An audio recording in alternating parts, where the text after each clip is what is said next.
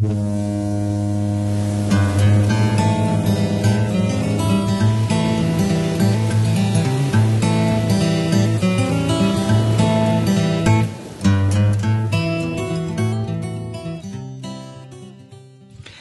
zusammen, ich begrüße euch zu einer neuen Folge des NetNugget Podcastes, heute mit Christina. Heute würde ich ganz gerne mit euch über die soziale Netzwerkanalyse sprechen und was das eigentlich ist. Die soziale Netzwerkanalyse kommt in der Forschung vor und dazu möchte ich gerne ein bisschen einsteigen heute.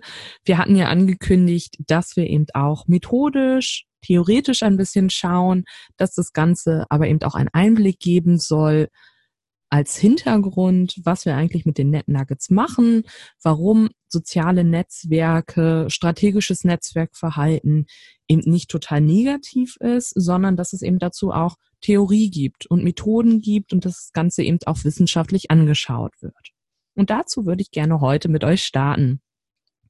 Ja, soziale Netzwerkanalyse oder Netzwerkanalyse. Womit beschäftigt die sich? Die beschäftigt sich zum einen mit Knoten und Kanten hä, Knoten und Kanten, was ist das denn? Ja, wir fangen an mit den Knoten. Knoten sind eigentlich alle Agierenden, die sich die Netzwerkforschung und die Forscherinnen und Forscher, die sich eben mit einer bestimmten Fragestellung beschäftigen, anschauen. Das können ganz klassisch Personen sein, also einzelne Personen, die in einem Netzwerk sind. Das können aber auch Gruppen sein, zum Beispiel Sportmannschaften. Das können aber auch Firmen sein, Organisationen bis hin zu Staaten oder auch Städte, die sich Forschung im Bereich der Netzwerke anschaut. Also ganz, ganz vielfältig. Dann als zweiten Punkt haben wir die Kanten. Kanten sind die Beziehungen zwischen diesen Knoten. Und darum geht es der Netzwerkperspektive vor allem. Also gar nicht so sehr auf die Knoten zu schauen, sondern viel eher die Relation sich anzuschauen, also eine relationale Perspektive einzunehmen. Das bedeutet, dass es vor allem darum geht, sich anzuschauen, welche Beziehungen bestehen eigentlich zwischen den Agierenden, also beispielsweise zwischen den Personen und welche vielleicht auch nicht und welche Eigenschaften haben eigentlich diese Beziehungen. Und wozu führen diese Beziehungen eigentlich bei den einzelnen Knoten, also bei den einzelnen Personen? Ähm, da guckt sich die Netzwerkperspektive, die sehr, sehr vielfältig ist, beispielsweise an, ob eine Beziehung unidirektional ist, also nur von einer Person zur anderen geht, oder ob sie beispielsweise beidseitig ist. Das wäre zum Beispiel, vielleicht äh, ist das bei euch früher auch so gewesen, als ihr noch jünger wart, ähm, mit Geschenken zum Geburtstag.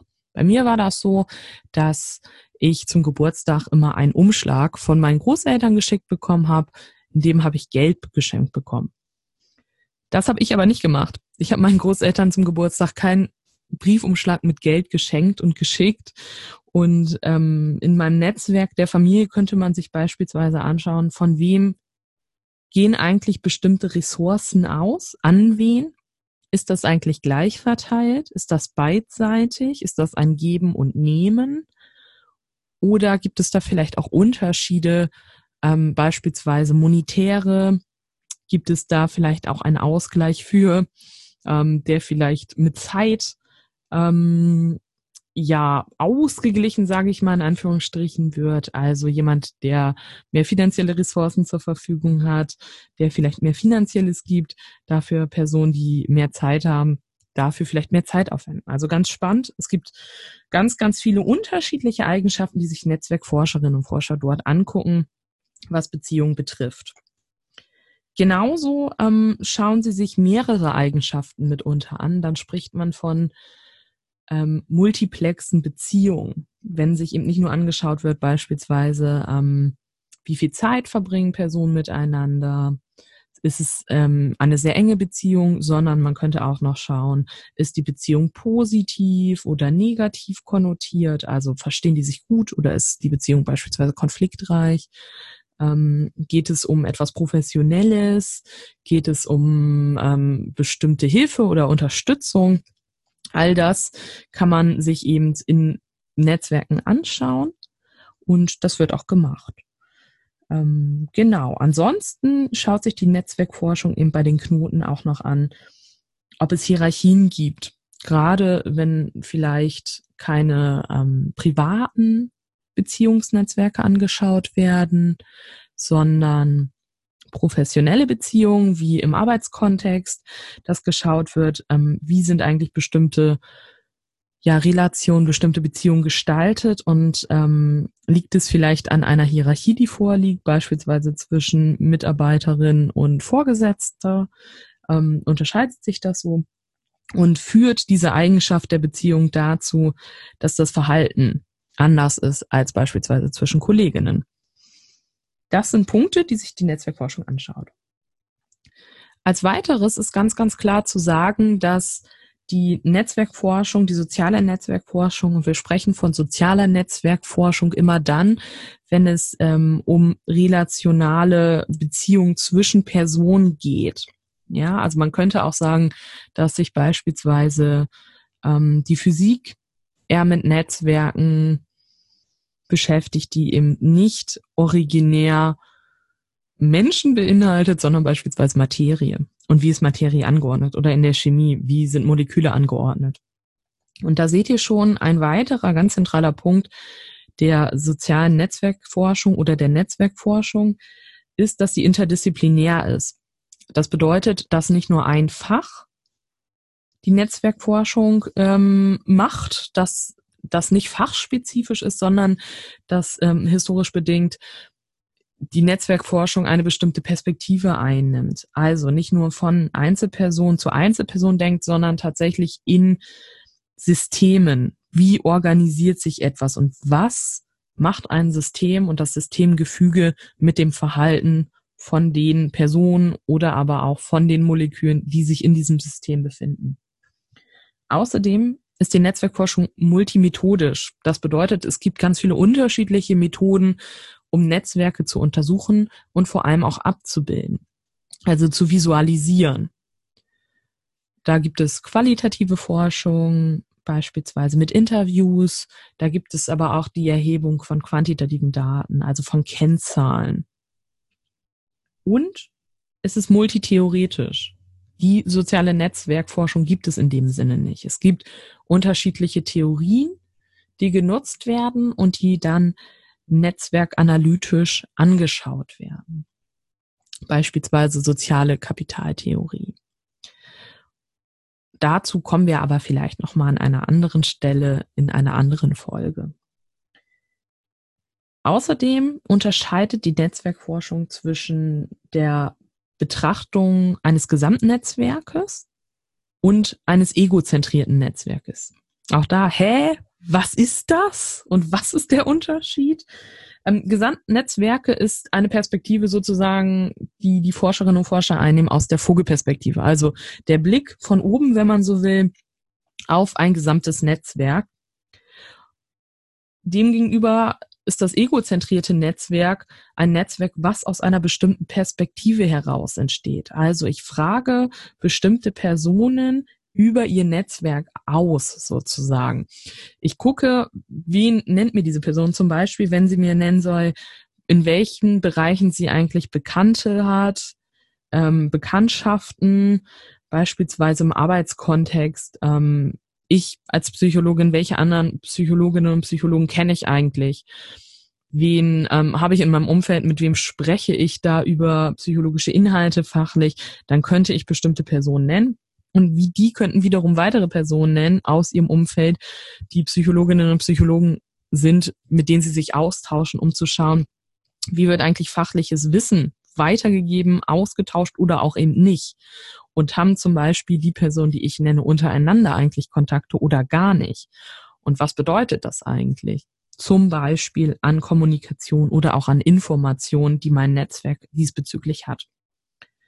Mit beiden Perspektiven ähm, ist es so, dass da mit Herausforderungen einhergehen. Dass es zum Beispiel das Grenzziehungsproblem gibt. Wer gehört eigentlich zum Netzwerk? Beim Gesamtnetzwerk ist es so, wenn ich mir das angucken will, dann ist ja mein Anliegen, dass ich schon gerne möchte, dass ich möglichst alle Personen, die diesem Netzwerk auch angehören, abgebildet habe. Ja, also wenn ich mir beispielsweise anschauen will, ähm, welchen Einfluss dieses Netzwerk auf eine Mannschaft hat, auf ein mannschaftliches Netzwerk, inwiefern das Netzwerk eigentlich einen Einfluss darauf hat, wie erfolgreich eine Mannschaft ist, dann hört sich das im ersten Moment erstmal ja ganz einfach an. Ich kann alle Personen aufzählen, die Teil meiner Mannschaft sind. Ja, wer ist denn alles Teil einer Mannschaft? Alle die, die eingesetzt werden beim Wettkampf, alle die, die mitgekommen sind und theoretisch eingesetzt werden könnten, also die vielleicht da sind, aber gar nicht aktiv ins Spielgeschehen eingreifen? Was ist mit Trainerinnen und Trainern? Was ist mit Fans? Kann ich die abgrenzen? Und ihr seht schon, da gibt es unterschiedliche Abstufungsgrade, zu denen ich mich mehr oder weniger gut verhalten kann und sicher verhalten kann. Wer gehört eigentlich dazu und wer nicht? Die Netzwerkforschung sagt dort, dass man ähm, die Abgrenzung anhand von bestimmten Kriterien vornehmen kann. Zum Beispiel formale Position oder Zugehörigkeit. Also beispielsweise alle, die, die ein Trikot tragen, sind auch Spielerinnen und Spieler und sind deswegen Teil der Mannschaft. Bestimmte Ereignisse, ja, also alle die, die an einem bestimmten Spieltag dabei waren, sind automatisch Teil dieser Mannschaft. Oder alle, die, die regelmäßig zum Training und zum Wettkampf kommen, sind Teil der Mannschaft die schaue ich mir auch an, weil sie einen Einfluss drauf haben. Oder gerade in egozentrierten Netzwerken könnte ich mir anschauen, ähm, ja, wen nennt eigentlich die Person und nennen weitere Personen weitere Punkte. Oder in sehr unüberschaubaren Gesamtnetzwerken, wenn ich zum Beispiel im großen Stil ähm, ja relevante Fragestellungen im Rahmen einer Stadt oder eines Orts haben möchte, oder einer bestimmten Gemeinde ähm, habe ich eigentlich alle abgebildet, die ich abbilden sollte als zentrale Figuren. Da kann ich in Form eines Schneeballsystems vorgehen. Ja, genau. Was hat das jetzt eigentlich alles damit zu tun, was wir mit den NetNuggets wollen? Nämlich so eine Perspektive zu bieten. Was ist eigentlich Netzwerken? Was ist strategisches Netzwerken? Was ist aber auch soziale Netzwerkanalyse? Und was hat das eigentlich mit euch zu tun? Wir sind alle in Netzwerken. Wir wissen das nicht immer. In manchen Fällen wissen wir es sehr gut, aber wir wissen auch alle, wenn wir mal drüber nachdenken, oder wir merken relativ schnell, dass uns Netzwerke beeinflussen. Bestes Beispiel im Studium, wenn ich Weihnachten oder zu Feiertagen nach Hause gekommen bin, ähm, meine eigene Wohnung, meine eigene WG hatte und dann für ein paar Tage wieder bei meinen Eltern war, in welche Muster falle ich da zurück? Und warum passiert das eigentlich? Wie werde ich adressiert? Und wann ist eigentlich der erste Streit vorprogrammiert, ähm, weil ich das Gefühl habe, ich werde immer noch so behandelt wie mit 14? Und meine Eltern vielleicht auch das Gefühl haben, wieso benimmt die sich eigentlich, als wäre sie immer noch 14? Und Familie ist da ein sehr naheliegendes System, in dem wir sozialisiert sind, indem wir ganz bestimmte Eigenschaften zugesprochen haben, indem wir ganz bestimmte Rollen auch eingenommen haben und wir selbst auch wissen, wie ein, oder wir auch selbst merken vielleicht eher, wie ein System, also die Familie in dem Fall, agiert, wer welche Rollen übernimmt, wer am ehesten sich zum Beispiel um Geschenke zum Geburtstag von Angehörigen kümmert, wer immer zu spät kommt, wer ja vielleicht immer als erstes irgendwie aus der Haut fährt, wenn man sich sieht, weil er sich nicht verstanden fühlt, nicht ernst genommen in seiner Rolle oder aber auch wer eigentlich dieses äh, System sehr, sehr gut zusammenhält. Und das ist eben im Professionellen nicht anders. Was sind denn eigentlich meine Fachnetzwerke, die ich habe? Habe ich die eigentlich? Mit wem habe ich eigentlich Kontakt? ähm, wie häufig habe ich mit der Person Kontakt und welche Infos habe ich oder tausche ich auch aus mit bestimmten Personen und mit wem auch nicht. Und merke ich eigentlich manchmal, dass ich da gerne mehr oder auch weniger Kontakt hätte, weil es einen bestimmten Einfluss auf mich hat. Ihr seht also, Netzwerke beeinflussen uns alle. Jeder von uns ist in unterschiedlichen Netzwerken tätig. Jede und jeder von uns ähm, verbindet auch mehr oder weniger stark vielleicht Netzwerke miteinander. Das ist aber sehr unterschiedlich. Und dazu werden wir in einer weiteren Folge demnächst bei den Net Nuggets etwas hören. Wir freuen uns, dass ihr heute wieder dabei wart und würden uns sehr freuen, wenn ihr die Net Nuggets abonniert, bei iTunes oder bei Spotify, wenn es euch gefallen hat, ähm, dass ihr den Podcast weiterempfehlt und dass ihr uns gerne auch bewerten könnt. Darüber würden wir uns sehr freuen. Über Rückfragen, über Anregungen natürlich auch. In den ähm, Notizen zur Folge findet ihr natürlich auch die Kontaktdaten. Schön, dass ihr dabei wart. Vielen Dank und bis bald.